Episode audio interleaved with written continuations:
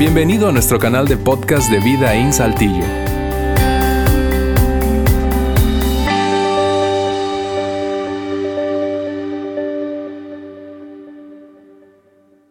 Muy buenas tardes, gracias por acompañarnos nuevamente aquí en Vida In. Sobre si llegaste recientemente después de que ya había comenzado la reunión, bienvenido, bienvenido a casa, esta es tu casa, sí, eh, deseamos que te sientas y para nosotros es emocionante, créeme, cada vez que vemos que se acerca el domingo, anticipamos ese día eh, con semanas y semanas eh, de planeación. ¿Por qué? Porque creemos que esas reuniones que tenemos cada domingo aquí en Vidaín, para ustedes que están en el auditorio, para quienes nos siguen a través de nuestra transmisión en vivo, pueden hacer la diferencia en sus vidas y esa es nuestra meta.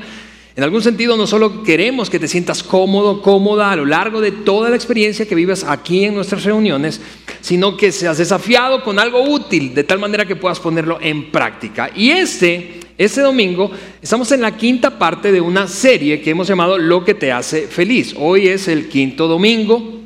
Eh, de la serie, básicamente hemos intentado, la gran idea de la serie es intentado no, preguntarte, sino decirte, es atrevido, yo sé que es atrevido, pero decirte lo que te hace feliz. Decirte lo que te hace feliz a la luz de principios bíblicos. ¿Está bien?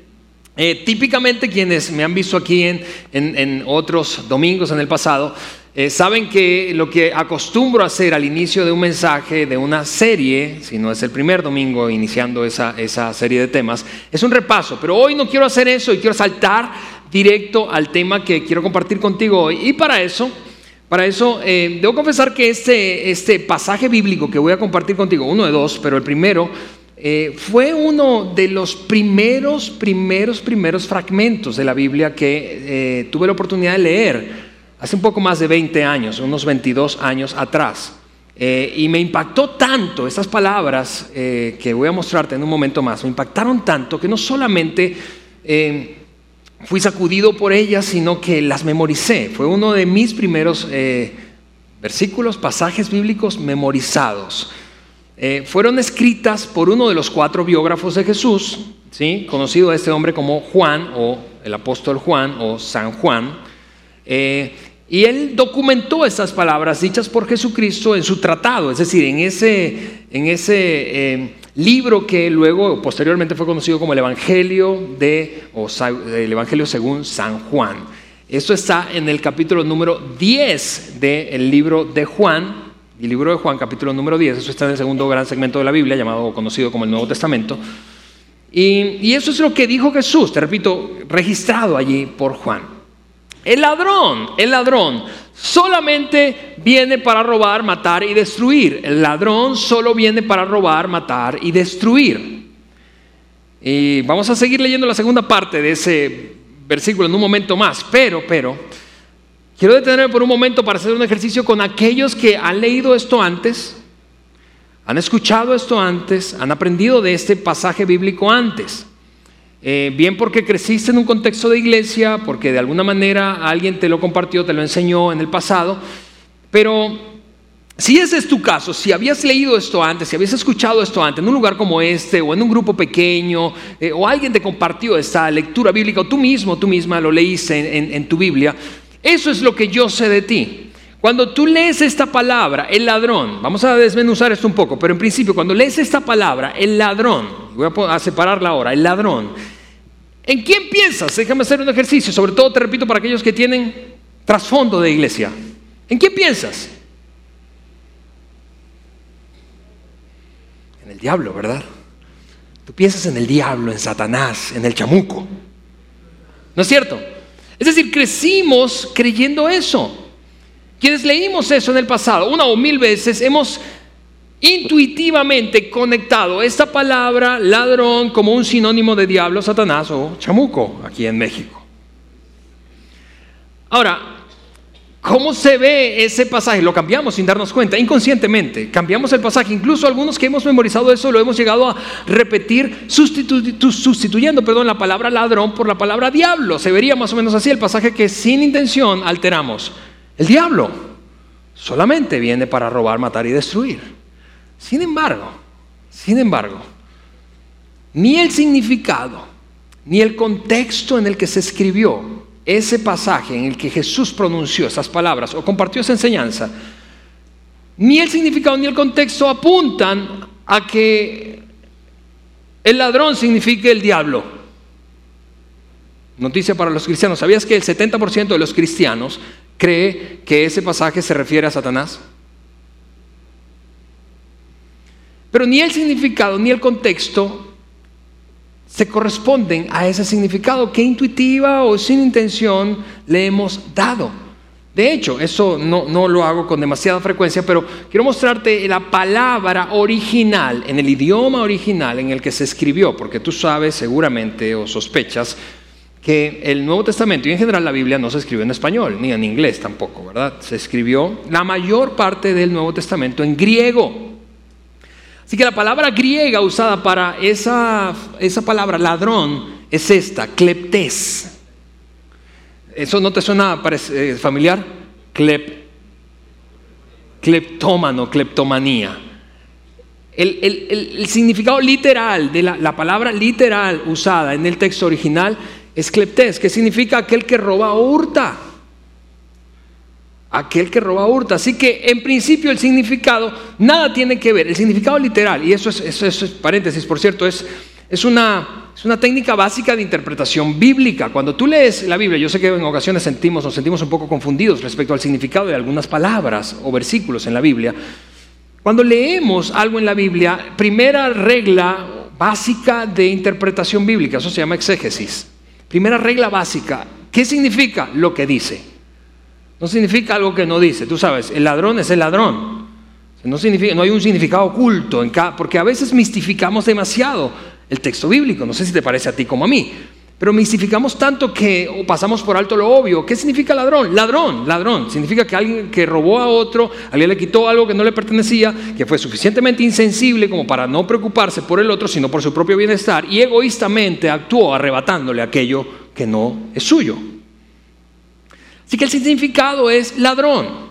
Ahora, el contexto, si tú puedes leer, y esa es otra norma de interpretación bíblica, puedes leer un poco, un par de capítulos o un capítulo antes y después de ese capítulo 10, versículo 10, te das cuenta que el contexto en el que Jesús hablaba, compartía la enseñanza, no se refería para nada a Satanás, no hablaba nada que ver con el diablo, nada que ver. Hablaba de esto básicamente cuando se refería al ladrón. Hablaba de enseñanzas equivocadas que te roban en algún sentido tu vida presente, tu vida futura, engañándote. Personas, actividades, ¿sí? O hábitos que pueden robarte como un ladrón. Así que vuelvo a decirte, ese pasaje de Juan 10:10, 10, que fue uno de los primeros que memoricé, te repito, porque me impactaron muchísimo, pero memoricé en un contexto equivocado, creyendo que el ladrón significaba Satanás. Pero el ladrón significa cualquier persona, cualquier hábito, cualquier enseñanza, cualquier comportamiento que te robe, particularmente tu vida presente o futura, te robe algo de tu vida presente y te afecte en el futuro que te destruye en alguna medida, ah, destruye en alguna medida algo en tu vida, o que mate alguna relación, cualquier persona, actividad o cosa que haga eso es un ladrón de tu vida y de la mía. Ahora, si estás sentado allí, escúchame, ese es el momento. Si tienes 16 o más, 16 años o más, que te agarras fuerte porque este tren, esta montaña rusa ahora va en bajada. Porque déjame hacerte una pregunta respecto a ese pasaje que acabamos de leer, aclarando el significado de esa palabra que típicamente confundimos, sobre todo en contextos de iglesia. ¿Quién en tu vida, quién en tu vida tiene el mayor potencial de robar, destruir o matar algo en tu propia vida? ¿Quién en tu vida, hablando de ladrones, quién en tu vida tiene el potencial. Esto en el contexto de la enseñanza que acabamos de leer y está compartiendo Jesús, o compartió hace dos mil años. ¿Quién en tu vida tiene el mayor potencial de robar algo en tu vida, de destruir algo en tu vida o de matar algo en tu vida? Robarte presente y futuro, destruir algo en tu vida, matar alguna relación en tu vida. ¿Quién? ¿Quién en nuestras vidas tiene el mayor potencial, la mayor capacidad para hacer eso? Ahora, sin quien me respondas, yo voy a decirte cuál es la respuesta común para todos nosotros. ¿Sabes quién es? La persona que tú ves todos los días frente a tu espejo. ¿No es cierto? En algún sentido, y de, y de hecho tenemos culturalmente una frase para expresar eso. Para expresar quién es el que tiene mayor potencial de destruirnos, robarnos o matar algo en nuestra vida. Decimos algo como esto, yo soy mi peor enemigo. Yo soy mi peor enemigo, ¿no es cierto? Y, mira, probablemente tú estás allí pensando, a ver, no, no, no, no sé, déjame demostrártelo, déjame demostrártelo rápidamente, un ejercicio rápido. Aunque pudiéramos esforzarnos para encontrar responsables o culpables de nuestra algunas decisiones o, algunas, o algunos momentos de infelicidad que vivimos, tú y yo, recuerda, el gran tema de la serie es la felicidad. Aunque pudiéramos encontrar responsables de momentos que vivimos de infelicidad, no es verdad, no es verdad, no es verdad. Que si fuéramos brutalmente honestos, brutalmente honestos, tendríamos que reconocer lo siguiente, hablando de esto, del robarnos a nosotros mismos y de ser nuestros peores enemigos. Tú te fumaste eso, tú compraste eso, tú adquiriste esa deuda, tú comiste eso, tú te comiste eso, no alguien más. Tú tomaste esa decisión, tú empezaste a salir con eso. Tú te casaste con eso. En algunos casos. ¿No es cierto? A ver, y tú, y yo podemos encontrar responsables, ¿está bien? Podemos esforzarnos por decir, sí, pero fue por eso, por eso, pero al final, al final, al final, al final, al final de cuentas, ¿quién tomó la decisión? Tu peor enemigo. ¿Quién tomó la decisión de que yo me embaucara con ese crédito que no debía asumir, con esa compra que no debía hacer, porque no era oportuna, porque no tenía la lana, por lo que sea? ¿Quién tomó la decisión de involucrarse con esa relación tóxica? ¿Quién tomó la, quién tomó la decisión? Yo soy mi peor enemigo, tú eres tu peor enemigo. Jesús dijo, el ladrón viene para robar, matar y destruir. Y si nosotros somos nuestros peores enemigos, en algún sentido nosotros nos robamos sin que sea nuestra intención. Nadie lo hace conscientemente. Nadie dice voy a sabotear mi vida al punto de que quede en la ruina. Nadie hace eso porque no conectamos el resultado futuro. Solo pensamos y estamos experimentando lo inmediato. Pero ¿quién tomó la decisión? Por eso, en el contexto de esa enseñanza, ah, es difícil, duro reconocerlo. Pero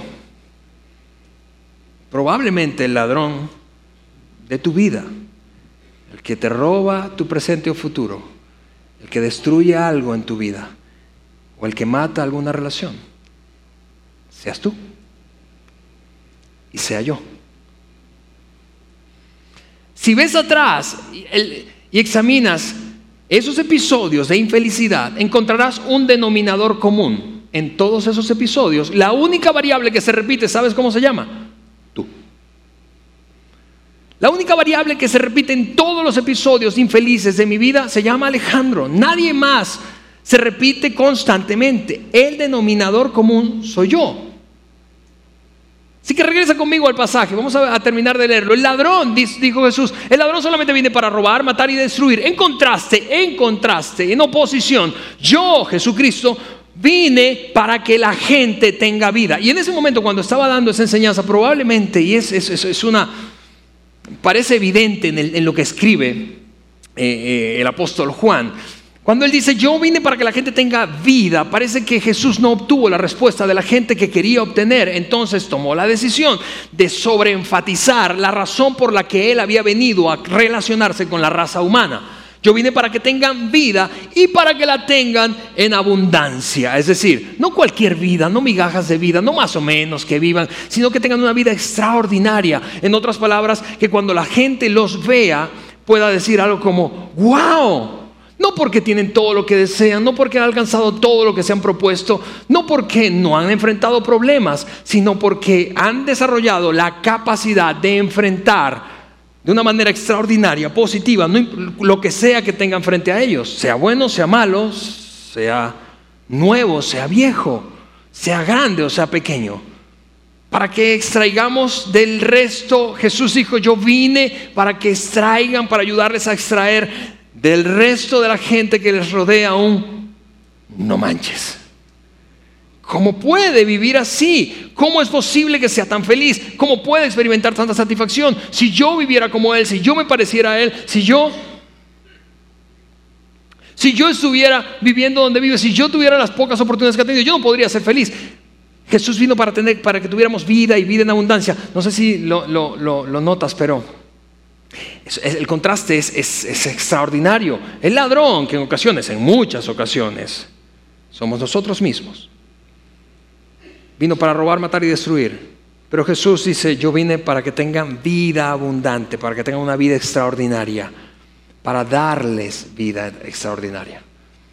Luego, ese pasaje es, curioso cómo cambia, parece como cambia la velocidad y el, el objeto de la conversación, sorprendentemente.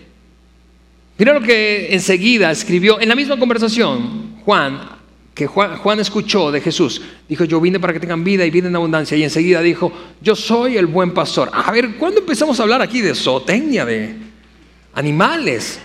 Yo soy el buen pastor. Y eso puede parecer a nosotros raro, como ¿por qué empiezas a hablar de eso?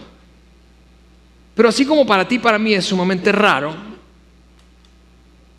para la gente de la época era algo e, era, exactamente al contrario, era, era, como decir, ahora estás hablando de algo que sí entendemos. ¿Por qué? Porque así como nosotros, como no vivimos en una zona rural en donde la actividad o las actividades primarias, económicamente hablando, tienen que ver con la ganadería o la agricultura, para aquella gente era exactamente al revés. Las actividades primarias a las que la inmensa mayoría de los oyentes de esa enseñanza se dedicaban era a la agricultura, a la pesca o a la ganadería. Así que entendían muy bien qué significa ser pastor, el oficio de pastorear. Probablemente, de hecho, en la audiencia había un montón de pastores.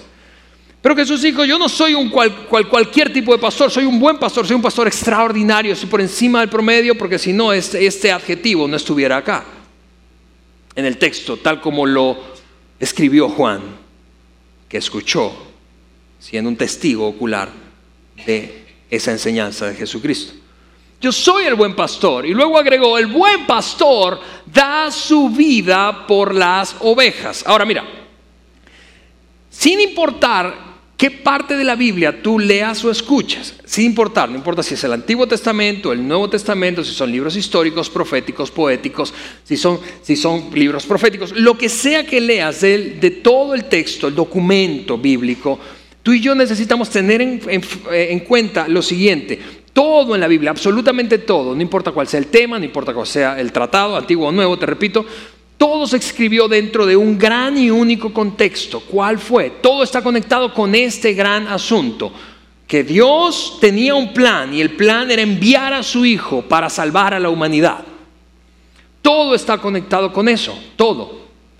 Por eso Jesús dijo, y, en este plan, Dios tenía planeado como un plan maestro, en algún sentido toda la, toda la demás enseñanza es secundaria o está conectada a esta gran, gran, gran enseñanza primaria de la Biblia.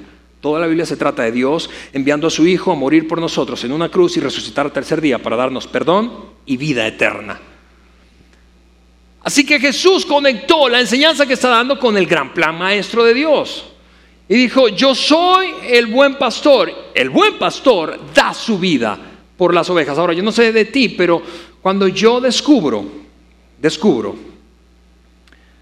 y compruebo que alguien no solamente está interesado o comprometido, sino que en efecto da su vida por mí, yo descubro y concluyo que esa persona no está en mi contra, sino que está a mi favor. En algún sentido, esta frase es para ganarse la confianza de la audiencia. Estoy tan bueno soy que estoy comprometido a dar mi vida por ti. Eso es lo que Jesús básicamente dijo. Tan estoy tan comprometido contigo. Tan cierto es que vine a darte una vida extraordinaria y no quitarte cosas. Eso lo hacen los ladrones. Y por cierto, en ocasiones tú eres el mayor ladrón de tu propia vida. Eso es básicamente lo que dijo Jesús. Pero tan comprometido estoy contigo que vine a darte vida. Y no solamente eso, sino a poner mi vida para rescatar la tuya. porque el buen pastor da su vida por las ovejas. ¿Ves el contraste? Mientras el ladrón viene para robar, matar y destruir, Jesús vino para darnos una vida extraordinaria, te repito.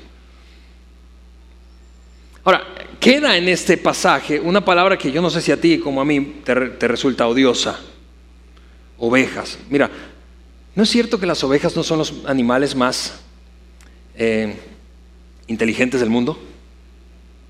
Es decir, en la lista de los más inteligentes probablemente encuentras delfines, perros, ¿verdad? Pero ovejas. Como inteligente, inteligente así. No, al contrario, ¿sabías que algunos expertos opinan que las ovejas de hecho tienen comportamientos tontos o un poco... Me dijeron que no usara esta palabra, pero no encuentro otra. Estúpidos. Es decir, se comportan con, estupidez, es decir, chocan contra lo mismo, eh, necesitan constantemente ser guiadas, no, es no, son como las cabras, ¿sí? que andan por el monte solas. No, no, las ovejas son uno de esos pocos tipos de animales que necesitan guianza, dirección, porque si no la van a regar, se van a extraviar, se van a caer, eh, se van ahí, se meten en la cueva del lobo, en fin. Y, no sé, te repito, si te resulta tan odioso como a mí que, me comparen con oveja. Porque Jesús dijo, yo soy el buen pastor, yo vine para que tengas vida y vida en abundancia, pero soy el buen pastor y tienes que saber que vine a dar mi vida por las ovejas. A ver, a ver, yo no me gusta que me digas tonto. Pero si tuviéramos a Jesús frente a nosotros repasando ese pasaje, probablemente nos diría, a ver, déjame, déjame otra vez conectar esto con la historia de tu vida y con las decisiones que has tomado y con lo que recién acabamos de hablar. ¿Quién, ¿Quién fue el que compró eso? ¿Tú compraste eso? ¿Tú pediste eso prestado? ¿Tú te comiste eso? ¿O quién fue ese que se lo comió? ¿Tú te bebiste eso? ¿Tú te fumaste eso? ¿Tú saliste con eso? Y podemos esforzarnos para encontrar responsables y decir, sí, pero fue por... Tú, compraste eso, tú pediste prestado eso, tú te comiste eso, tú te bebiste eso, tú te fumaste eso, tú saliste con eso y tú deberías estar agradecido que la pantalla no fuera más grande porque la lista sería grandísima de todas las decisiones tontas que hemos cometido. Así que en algún sentido no deberíamos sentirnos tan ofendidos al ser comparados con ovejas.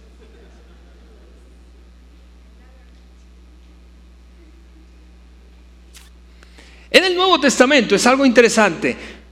Posterior a esa enseñanza de Jesús, años después, varios hombres, escritores del Nuevo Testamento, como Pablo, como Pedro, como Juan, personificaron al ladrón, volviendo al texto original, quiero que, nos desconectemos, el ladrón vino para robar, matar, destruir. Personificaron al ladrón con una palabra diferente y fue esta, pecado, pecado. Muchas veces los escritores del Nuevo Testamento pensaron, y, así lo escribieron, vamos, ¿quién es el que te roba? Sí, tú mismo, pero, pero ¿por qué? Porque cometes pecado. Ahora, déjame eh, aclarar esto, eh, repasar que algo, un concepto de pecado que dimos hace varias semanas atrás en esta misma serie, y es, independientemente de tu formación espiritual o religiosa, cuál cual fe profeses, tú y yo tenemos una conciencia moral intrínseca, es decir, Tú y yo sabemos que está bien y que está mal, sospechamos al menos eso. Tú y yo, de hecho, decimos, a ver, esto es definición de pecado en términos muy prácticos y cotidianos. ¿Qué es pecado? Lo que tú crees que otros no deberían hacer. Lo que tú crees que tú no deberías hacer, pero que eventualmente igual hacemos. Eso es pecado. Así que los escritores del Nuevo Testamento personificaron al ladrón con esta palabra. Vamos, pecado. ¿Por qué? Porque el pecado nos separa, el pecado nos roba presente, destruye futuro, mata relaciones. Todo lo que toca el pecado se muere. Lo vimos semanas atrás y eso es una cosa extraordinariamente útil para el gran tema de la serie, que es la felicidad. Porque si nos robamos a nosotros mismos, no podremos ser felices. Porque si destruimos nuestra vida, no podremos ser, felices. Porque si matamos relaciones, no podremos ser felices. Ven al pasaje de nuevo y vamos a sustituir la palabra ladrón por pecado. A ver cómo se ve. El pecado solamente viene para robar, matar y destruir. Y esto es algo que que a Eliana, mi esposa y a mí nos rompe el corazón, seguramente tiene que ver con nuestro oficio. Tenemos 20 años en esto, en dos países diferentes. Y nos rompe el corazón que ver a personas socavar su propia felicidad, robándose a sí mismos por sus malas decisiones, robándose su presente y su futuro, destruyendo sus vidas, las de otros, muchas veces las de aquellos a quienes más aman matando relaciones. Por su... Vamos, no es cierto que la vida ya es suficientemente complicada, es decir, tiene amenazas que podrían hacernos sufrir, experimentar dolor, pérdida, ser infelices, como para nosotros autoinfligirnos dolor. Jesús dijo, vamos, no te conviertas en el ladrón de tu propia felicidad, porque el ladrón viene para robar, matar y destruir. Nos duele esto, Eliana y mí no sabes cuántas veces conversamos con dolor, cómo, y vemos con dolor cómo se deteriora una vida, una familia, por las malas decisiones que toman, convirtiéndose en los peores enemigos de ellos mismos. Es como en ocasiones ver un, no sé si te ha pasado, pero ver un accidente y, parece que lo vieras en cámara lenta. Aquí está, un carro viene de este lado, otro viene de este lado, tú estás quizás en la otra esquina del crucero y dices, ay, ay, ay, no se ven, no se ven, se van a estrellar, se van a estrellar. Es, algo similar. En ocasiones vemos la vida de, de, personas socavarse a sí mismas, a sí mismos tanto, tanto, sabotearse tanto que terminan convirtiéndose en sus peores enemigos. ¿Por qué pasa eso? Porque no lo hemos visto, Eliana y yo en este, en este oficio, te, repito, que tenemos, pastoral, no lo hemos visto una ni dos veces. Lo hemos visto, no lo hemos visto diez veces, lo hemos visto un montón de veces, cientos de veces. Personas convertirse en sus peores enemigos. ¿Por qué? ¿Por qué una y otra vez? ¿Por qué no nos damos cuenta? ¿Por qué? En mi opinión es porque tenemos una gran confusión. Esto es, esto es, en parte y en buena parte es porque confundimos esas dos palabras. Y voy a ponértelas aquí en pantalla placer y felicidad. Pensamos, felicidad es placer. Entonces, para ser feliz yo necesito placer, necesito sentirme bien, necesito hacer cosas que me hagan sentir bien. Muchos que han crecido o, no, o, en un contexto de iglesia o no, sencillamente han escuchado y han desarrollado una idea de cómo es la iglesia, han llegado a creer que estas, estas palabras están desconectadas de lo espiritual o de la espiritualidad o del concepto de Dios. Es decir, Dios, o tú sigues a Dios o sigues la felicidad. Hablamos de eso semanas atrás. Por otra parte, algunos han pensado, bueno, Dios odia el placer, es decir, si tú estás experimentando placer no puedes estar cerca de Dios. Pero eso no es cierto y probablemente puedes argumentar en mi contra. Voy a darte dos ejemplos de que Dios no está peleado con el placer. Tú puedes obtener estas dos cosas. Sin embargo, sin embargo, sin embargo, si tú persigues esta, terminarás socavando esta. Si tú persigues placer prioritariamente, terminarás socavando tu felicidad. Te doy un ejemplo de que Dios no está peleado con el placer. Un par de ejemplos. Número uno. ¿Cómo es posible que si, Dios, si Dios está peleado con el placer, que Dios haya creado, por ejemplo, el placer sexual? ¿Te imaginas esa escena al final de la creación? Dios diciendo, a ver, ya casi termino, pero tengo una idea. Y los ángeles le preguntan, ¿cuál es la idea? Nos va a meter en problemas seguros esto, pero lo voy a hacer. Placer sexual. Placer sexual no es un invento humano. Es una, es una condición con la que Dios creó al ser humano. Nacemos para experimentar, no aprendemos a tener y disfrutar de placer sexual, nacemos para experimentar placer sexual. Piensa en otra cosa, los que y aquí vamos a, seguramente vas a, tú, tú, que has leído la Biblia antes, vas a, coincidir conmigo. Muchos eruditos bíblicos opinan que el primer milagro, al menos el primer milagro registrado de Jesús, ¿cuál fue? ¿Convirtió el agua en qué? En limonada. Imagina eso, imagina, voy a hacer el primer milagro. Es decir, de aquí va a empezar todo. Es el primer acto público que va a marcar una pauta, la pauta de mi actuación pública. Y ahí están, no sé, los discípulos más cercanos, familiares, a ver qué vas a hacer, vas a resucitar a alguien, a sanar a alguien, a hacer un prodigio, voy a convertir agua en vino. ¿Qué? Agua en vino, ¿cómo? ¿Te das cuenta que Dios no está peleado con el placer humano? Vamos, pocas cosas, si fuéramos honestos, generan más placer que el sexo y el alcohol. ¿Sí o no? Mujeres, Dios no está peleado con el placer. Imagina si se hubiera peleado con el placer. No habría habido la posibilidad de inventar zapatos. Dios no tiene ningún lío con el placer. Dios desea que experimentes placer. El problema no es excluyente. Es decir, o tienes esto o tienes esto, pero las dos no. No, no, puedes tener los dos. El problema es de prioridades. ¿Por qué? Porque cuando priorizas esto, no puedes tener ninguno de los dos. Eventualmente pierdes los dos. Pero cuando priorizas esto, con los principios que hemos compartido en la serie, cuando pones en práctica los principios para ser feliz, entonces eventualmente empiezas a sentir placer. Porque eventualmente, escúchame, si persigues prioritariamente el placer, eventualmente el placer pierde su sabor y se convierte en una prisión. ¿No es cierto? No es verdad que llega un punto en que el placer, la búsqueda de placer, para satisfacción meramente, solo placer, prioritariamente placer, sentirme bien.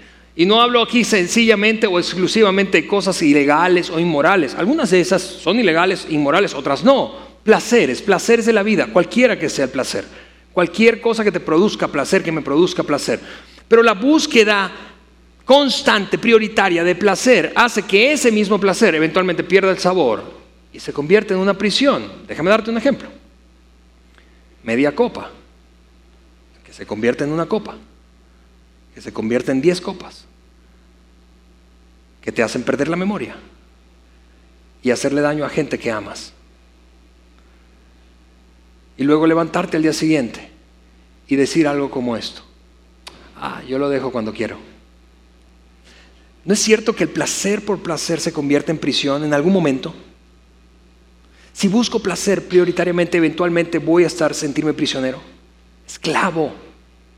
Es increíble eso. Es una ley, es una ley. Y mira, la invitación es a voltear entonces prioritariamente poner en práctica principios de felicidad y eventualmente experimentar placer.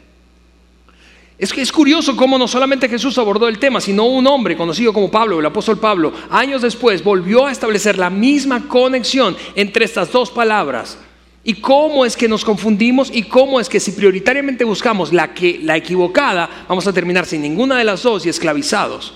Y cómo es que si prioritariamente buscamos la correcta, vamos a terminar con la posibilidad de experimentar las dos cosas, porque Dios no está peleado con el placer ni la felicidad. Pablo escribió eh, a un grupo que vivía en Roma lo siguiente, ¿acaso, esa pregunta, esta pregunta es increíble, no sé si te parece como a mí, ¿acaso no saben ustedes, a ver, déjame hacer una pausa, esa sería nuestra manera contemporánea de decir, a ver, no te hagas pato. ¿Cómo que no sabes eso? Pablo está diciendo, Vamos, ustedes saben eso, porque en algún sentido, de hecho, este mensaje, en este mensaje, he dicho muy pocas cosas, quizás ninguna cosa que tú no sepas. Pablo está diciendo, ¿acaso no saben ustedes que cuando se entregan a alguien para obedecerlo, son esclavos de aquel a quien obedecen? A ver, Pablo, ¿de qué estás hablando? Yo no soy esclavo de nadie. ¿Quién? Aquel me comparaba con una oveja y ahora tú con un esclavo. Yo no, no, no, no, no soy esclavo de nadie. Déjenme plantearlo de otra, forma, en otras palabras. ¿Acaso no saben ustedes, dice Pablo, a ver, no se hagan? ¿Acaso no saben que si continúan diciendo que sí, sí lo compro, sí, sí, sí paso la tarjeta, sí, sí, sí, sí me lo como, sí, sí, sí, sí me lo fumo, sí, sí me lo tomo, sí, sí salgo con ella, sí, sí la llamo cuando estoy mal, sí, sí me vuelvo a acostar con él, con ella, sí, sí, sí, sí, ¿acaso no saben que sí? A ver, de veras, no se hagan, no saben, dice Pablo, no saben que si siguen diciendo que sí, llega un punto en que ya no están eligiendo, llega un punto en el que cedieron su libertad, llega un punto en el que son esclavos, que, que en alguna medida han sido arrastrados, ya no están decidiendo, sino que han sido arrastrados, guiados, y hoy han perdido la libertad y en algún sentido están en prisión. Pablo dice, ¿acaso no saben ustedes que cuando se entregan a alguien para obedecerle, llega un punto en que dejan de escoger y son esclavos de aquel placer que tanto persiguieron y que hoy se ha convertido en una prisión porque ya no tiene chiste, ya no tiene sabor. Preguntemos a cada alcohólico, preguntemos a cada adicto a sustancias, cualquier tipo, que comenzó, lo que comenzó con un como un pasatiempo, lo que comenzó como, como carrilla, lo que comenzó como, como tiempo libre, relax, eventualmente se convirtió en un comportamiento habitual, un hábito y finalmente en una prisión. Pablo dice, ustedes saben eso. Uno puede, dice, sigue diciendo Pablo, uno puede ser esclavo del pecado, lo cual lleva a la muerte. Hemos hablado de eso en el pasado. Cada cosa que el pecado toca mata. Uno puede ser esclavo del pecado para robarse a sí mismo, sabotear su futuro, destruir su vida y eventualmente entonces quedar sin nada. Uno puede sabotearse o puede decidir obedecer a Dios, lo cual lleva a una vida recta. Esta, frase, estas dos palabras significan básicamente estar bien con Dios, sentirte en paz, estar bien con Dios. No ser perfecto, eso no existe, pero tener paz. Mirar hacia adelante y decir, estoy, estoy bien con Dios. Obedecer a Dios, es decir, abrazar la invitación de aquel hombre, Jesucristo, el Hijo de Dios, de ser nuestro buen pastor. Abrazar la invitación de hacerlo nuestro buen pastor, acceder a vida, vida abundante. es de lo que habla Pablo, años después.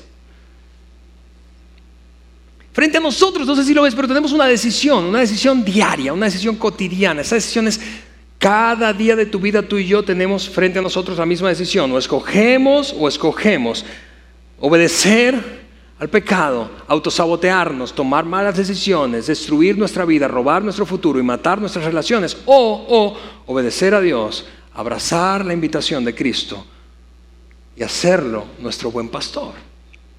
Y por lo tanto, tener vida abundante. Una cosa más acerca del placer, y ese es el punto con el placer. El placer tiene todo que ver, todo que ver con la manera en que me siento. Por eso, por eso, cuando un hombre o una mujer, un chavo o una chava, se sienten mal, emocionalmente mal, cuando hablo de mal hablo de solo, deprimido, traicionado, molesto, triste, angustiado, estresado, cualquiera que caiga en la categoría de malestar emocional, cuando te sientes mal, mira por qué el placer tiene todo que ver con cómo me siento. Somos tentados, tú y yo prioritariamente, somos tentados a buscar, a, buscar sacudirnos ese malestar con soluciones rápidas, instantáneas, inmediatas. Por eso es que entonces un joven dice, bueno, me voy a dar un pasón. Por eso es que nuestros bares están repletos, no porque sean demasiado inteligentes con la estrategia que han hecho de comercialización o mercadeo los bares. Es porque ataca una necesidad humana fundamental, muy básica. Todo lo que tiene que ver con placer se trata de sentirse de una manera. Así que soy tentado a ir de compras cuando me siento solo, deprimido.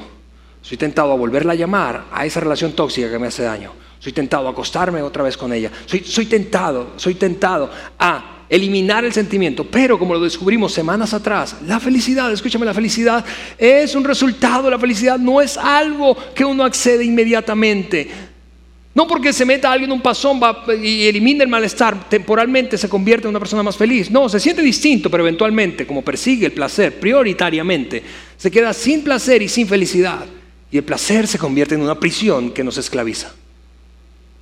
Dos mil años atrás Jesucristo habló de eso.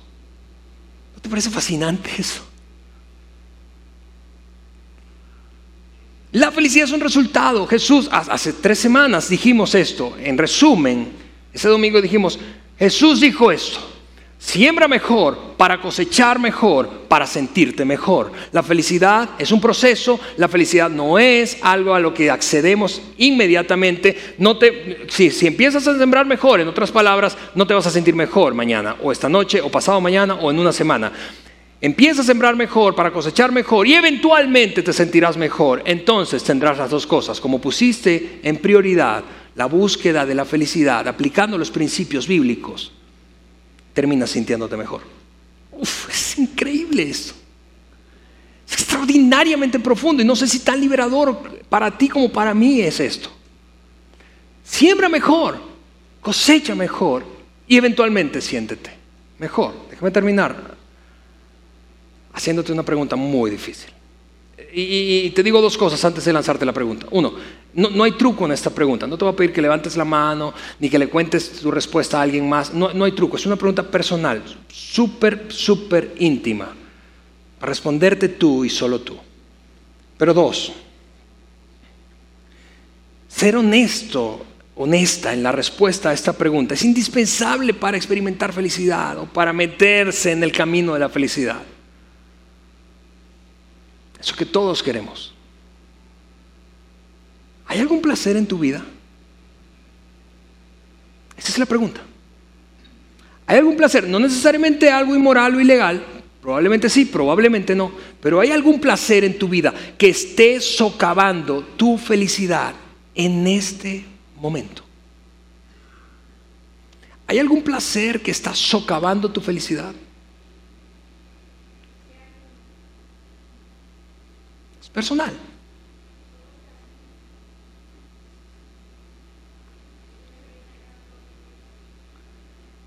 Déjame plantearlo de otra manera. ¿Hay algún placer que está arrastrándote a una prisión hoy?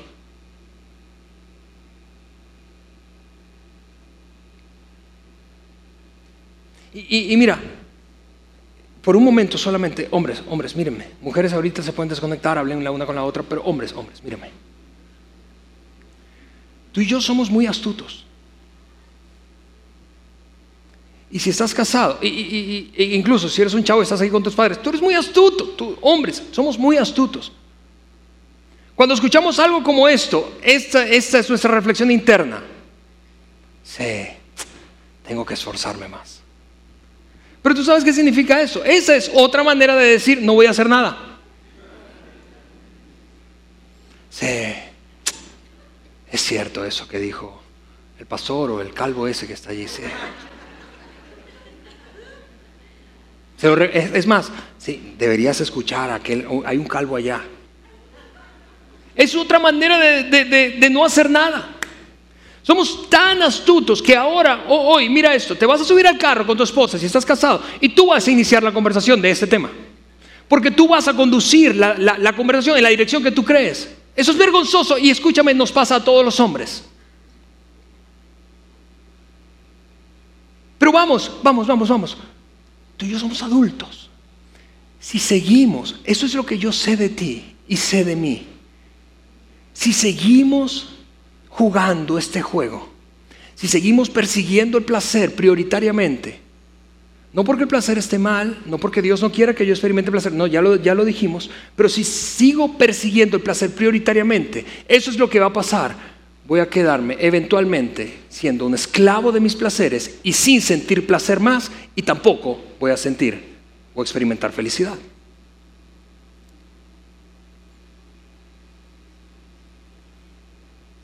Vuelvo a decirte, la cosa es, es, voltear, es voltear. Dios quiere que experimentes placer, pero es un asunto de prioridades. Si primero comienzas a poner en práctica los principios para ser feliz, eventualmente vas a tener las dos. Termino diciéndote esto. Esta semana estuve hablando con un amigo que forma parte de una familia numerosa de hermanos, ya adultos todos, casados con hijos, en fin. Y, mi amigo me contaba que en alguna ocasión uno de sus hermanos se había honestamente rendido a la búsqueda de placer. Esa era básicamente su meta en la vida. Y, sus hermanos de este lado lo veían con preocupación. Y, se autodestruyó, se robó a sí mismo, se robó su felicidad, mató algunas relaciones y se hizo mucho daño a sí mismo, convirtiéndose en su peor enemigo, lo que Jesús decía. En algún momento esta persona parece haber tocado fondo y reaccionó. Descubrió esto y entonces corrió hacia el otro extremo. Es decir, no solo abandonó los comportamientos, hábitos, relaciones, sitios que frecuentaba, fue tan notorio que los hermanos ahora estaban un poco preocupados, pero al revés decían algo como, a ver, no estarás exagerando. Eh, eh, me parece que la respuesta, y hablaron con él, me parece que la respuesta es un poco, es demasiado radical, hasta un poco como rayando en el fanatismo. Y esta fue la respuesta de su hermano. ¿Sabes qué es? Que yo soy, yo soy muy malo haciendo cortes paulatinos de placer. Yo necesito cortar de tajo, de raíz esto. Y probablemente en el futuro voy a acercarme más a una postura intermedia. ¿Sabías que algunos de nosotros necesitamos cortar de tajo? Hoy, no mañana, ni el martes, porque mañana es feriado. Hoy, hoy, cortar, porque somos como aquel hombre, muy malos, disminuyendo nuestras dosis de placer. Y esta es mi oración, escúchame. Mi oración es que no nos hagamos. Que tengamos el coraje necesario para cortar lo que es necesario cortar.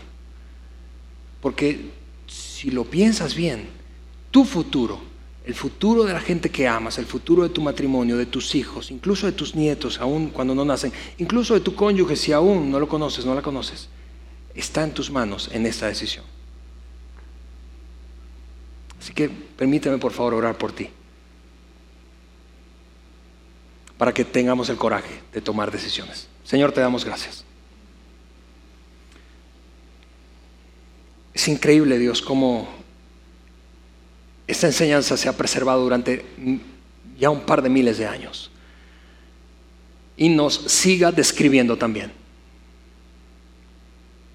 Es increíble cómo cómo nosotros podemos ser nuestros mayores saboteadores, ladrones de nuestra propia vida. Cuando confundimos la felicidad con el placer. Dios, tú no tienes problema con ninguna de las dos cosas. Es un asunto de prioridades. Dios, ayúdanos, ayúdanos. Ayuda a cada persona de este lugar o que nos ve o escucha. A tomar una decisión, a tener el coraje para tomar decisiones y cortar de raíz nuestra búsqueda prioritaria y desenfrenada de placer, pensando que ser feliz es experimentar mayor nivel de placer. Y en cambio, Dios, ayúdanos a ser pacientes, perseverantes, sembrando mejor para cosechar mejor y eventualmente sentirnos mejor. En el nombre de Jesús. Amén. muchas gracias por venir. Nos vemos el próximo domingo en el cierre de nuestra serie. Gracias por haber escuchado este podcast de Vida en Saltillo. Si deseas escuchar estos mensajes en vivo, te invitamos a que nos acompañes todos los domingos a nuestro auditorio. Para más información sobre nuestra ubicación y horarios, entra a vidainslt.org o síguenos en nuestras redes sociales como Facebook, Twitter e Instagram. Nos vemos la próxima semana.